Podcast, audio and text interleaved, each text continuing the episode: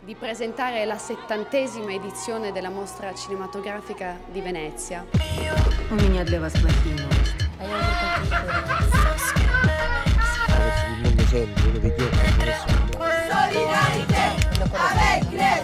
Кажется, что он единственный режиссер в мире, который достиг абсолютной простоты. Всем привет! Меня зовут Ратмир Назиров, и это первый подкаст «Такое кино» от интернет-журнала «Власть». Мы будем здесь с вами говорить о кино, о событиях киноиндустрии, о режиссерах, которые массовой культуре пока неизвестны, и о том, что стоит посмотреть сегодня вечером или в будущем году. Не оставим без внимания новости отечественного кинематографа. Для нас это первый опыт, ребят, поэтому будем рады любым предложениям. Пишите наши страницы в социальных сетях, а если вам понравилось, делитесь с друзьями.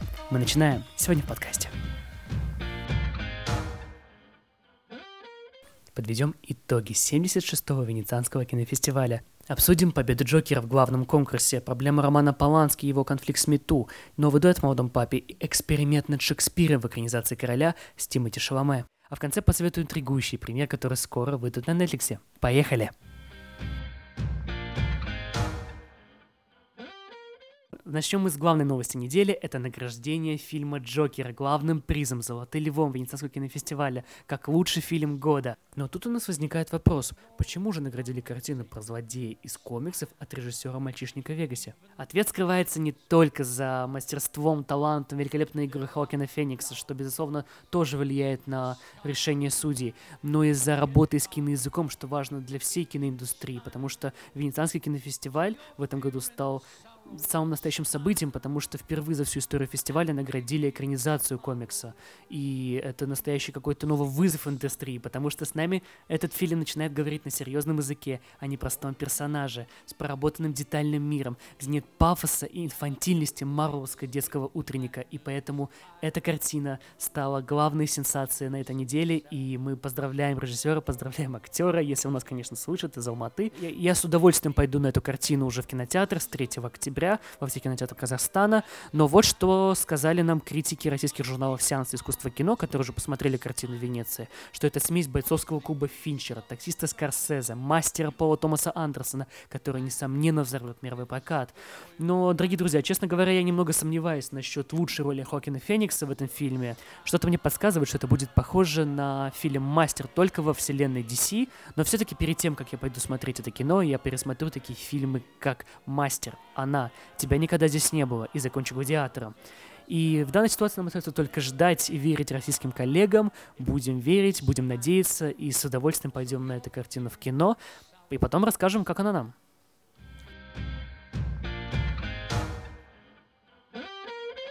Но перед этим, вы еще не видели трейлер второго сезона «Молодого папы», где великолепный Джуд Лоу гуляет по пляжу в окружении прекрасных девушек, а Джон Малкович в роли Папы Римского входит в главный зал среди кардиналов? Тогда ставьте на паузу, посмотрите трейлер и возвращайтесь к нам. Признаюсь, посмотрел первый сезон только недавно и могу сказать его достоинства, которые меня зацепили. Это великолепный актерский состав, неоднозначный главный герой, прекрасные итальянские пейзажи, игра на контрастах, утонченность киноязыка и невероятно живые герои, которых я каждого люблю. За каждым приятно наблюдать, каждый мне интересен.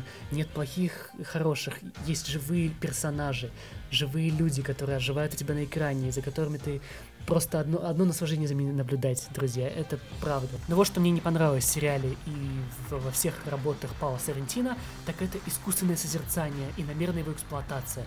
Не всегда, но часто, и от этого появляется определенная затянутость. Однако это не перечеркивает огромное количество всех его достоинств. Я получил большое удовольствие от просмотра, от работы режиссера, от потрясающей работы актеров и просто всех-всех-всех. И тщательно и настоятельно рекомендую вам посмотреть этот сериал. Он вас не оставит равнодушным. А теперь перейдем к непростой теме. Это награждение Серебряным Львом, вторым призом на Венецианском кинофестивале. Самого, наверное, скандального режиссера в этом году это Романа Полански за его картину «Офицер и шпион». Но для начала необходимо разобраться в самом конфликте, что же там произошло и при чем здесь движение Мету. Но для начала я должен вас предупредить, ребят, у Романа Полански невероятно насыщенная, интересная жизнь. Он потрясающий режиссер, у которого было очень много трагедий в жизни. Про одну из этих трагедий недавно снял свой фильм «Тарантино». И вы можете ее, конечно же, посмотреть, я вам тоже ее очень советую, мне она очень понравилась. Но теперь перейдем к самой истории, и здесь я должен вас предупредить. Это не история, про которую хочется снимать фильмы, про которую хочется писать в журналах. Это довольно мелочная, неприятная история, которая подпортила жизнь такому талантливому режиссеру. История начинается в 70-х годах в доме у Джека Николсона в Лос-Анджелесе. Он устраивает вечеринку, куда приглашает Романа Полански. Роман Поланский проводит время, все отлично, все интересно, но тут он встречает девушку по имени Саманта Геймер, 13-летняя модель, которая начинает двигаться в тусовке. Начинается интерес друг к другу, затем Роман Поланский напаивает ее шампанским, дает ей наркотик метаквалон, это некая форма снотворного и затем принуждают ее довольно к извращенному сексу. И уже через неделю после этой истории режиссера задерживают за растление несовершеннолетней. Роман Поланский признал свою вину и решил пойти на сделку со следствием. И по договору прокурора и адвоката ему назначили три месяца лечения в психиатрической больнице Лос-Анджелеса. После трех месяцев лечения судья отказался от сделки адвоката и прокурора и решил все-таки закончить это дело и посадить режиссера в тюрьму. И тут наступает день X, когда уже судья должен был вынести обвинительный приговор и посадить режиссера. Но в этот же день, в этом самом момент, когда судья оглашал приговор, Поланский летит в самолете в Лондон, где оттуда он пересаживается на самолет в Париж, где уже французское правительство отказывается от экстрадиции режиссера. И здесь наступает небольшое затишье, но в 2009 году в Швейцарии, в Цюрихе, где Романа Полански должны были наградить за его многолетнюю талантливую режиссерскую деятельность, и прямо перед красной дорожкой, куда он должен был прийти, его задерживает полиция по ордеру, выданному 30 лет назад. И тогда весь Голливуд и европейские режиссеры подписали письмо в защиту режиссера. От Дэвида Линча до Педро Альмадовра и также сам Луи Гарель, который уже теперь играет главного героя в новом фильме Романа Полански. Действие фильма происходит во Франции и рассказывает об одном из самых важных судебных процессов европейской истории 20 века. И именно о деле Альфреда Дрейфуса, еврейского офицера, которого по поддельным документам и растущему в обществе антисемитизму осудили за шпионаж и отправили на пожизненную каторгу. Приговор был отменен лишь через 10 лет. И, наверное, ключевым пунктом, почему я хочу посмотреть эту картину, это про то, как Роман Поланский выстраивает параллель и ассоциация между своим делом, в котором был замешан, и том судебным процессом, который разворачивается во Франции. Ну, потому что аналогии неизбежны. Здесь невозможно не сопоставлять его личную историю и конфликт, происходящий в э, его картине. Здесь остается выбор только за каждым, потому что, допустим, сама Саманта Геймер, она отказалась от своих слов и решила не продолжить это дело и не иметь никаких притязаний к режиссеру.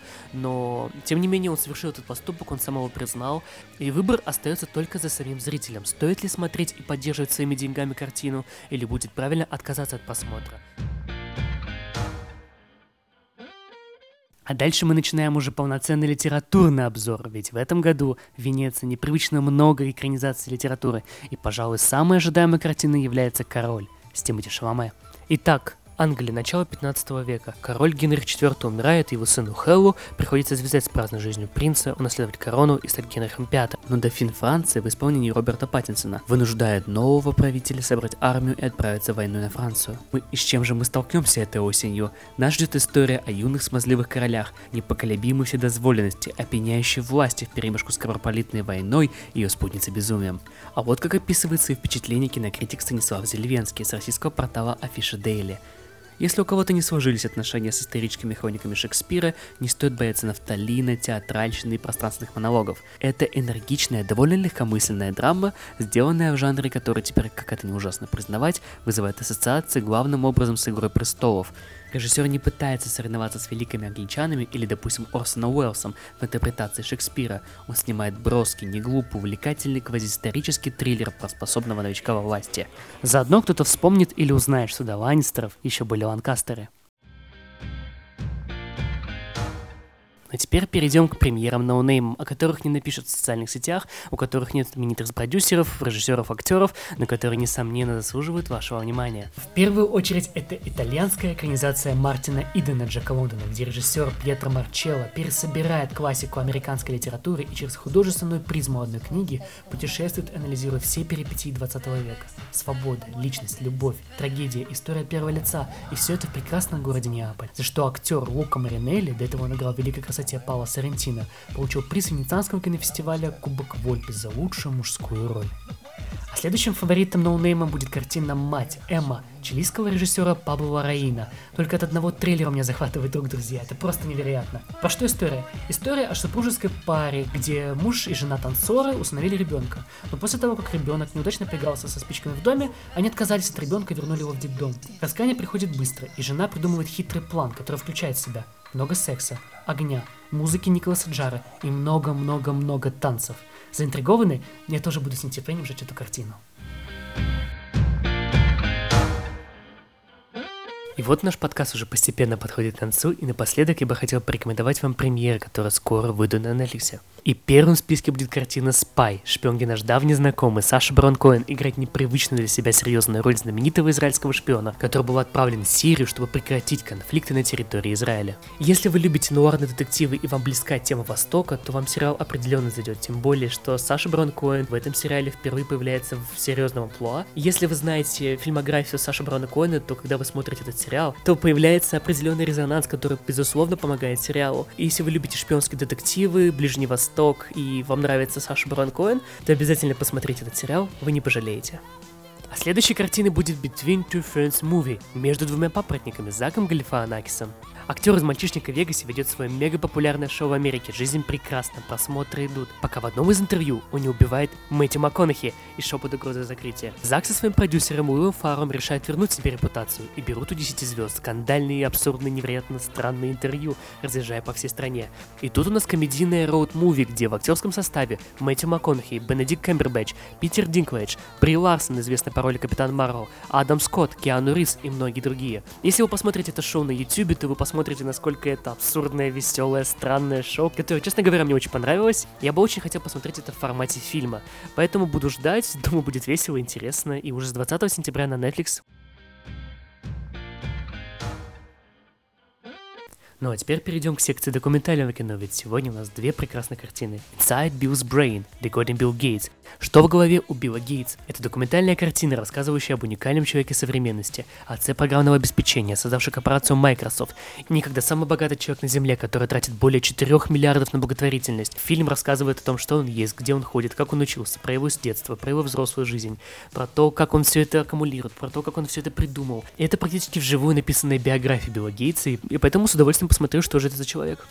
На следующая картина будет о человеке, который является наравне с Джорджем Карлином одним из самых известных комиков, стендаперов, и одной из самых главных звезд Голливуда — это Эдди Мерфи. Dolomite is my name. Фильм рассказывает о непростом детстве артиста, о проблемах с расовой дискриминацией, его невероятную историю успеха, как он этого достиг, как он выработал свой какой-то стиль подачи материала, и чем он занимается сейчас, и ведь он же пишет музыку со Dogg, так что стоит посмотреть.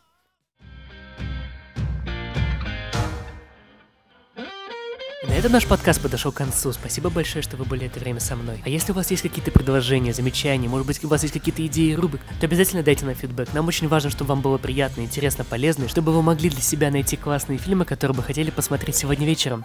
Я желаю вам всем отличной рабочей недели и до встречи в следующем подкасте. Всем пока.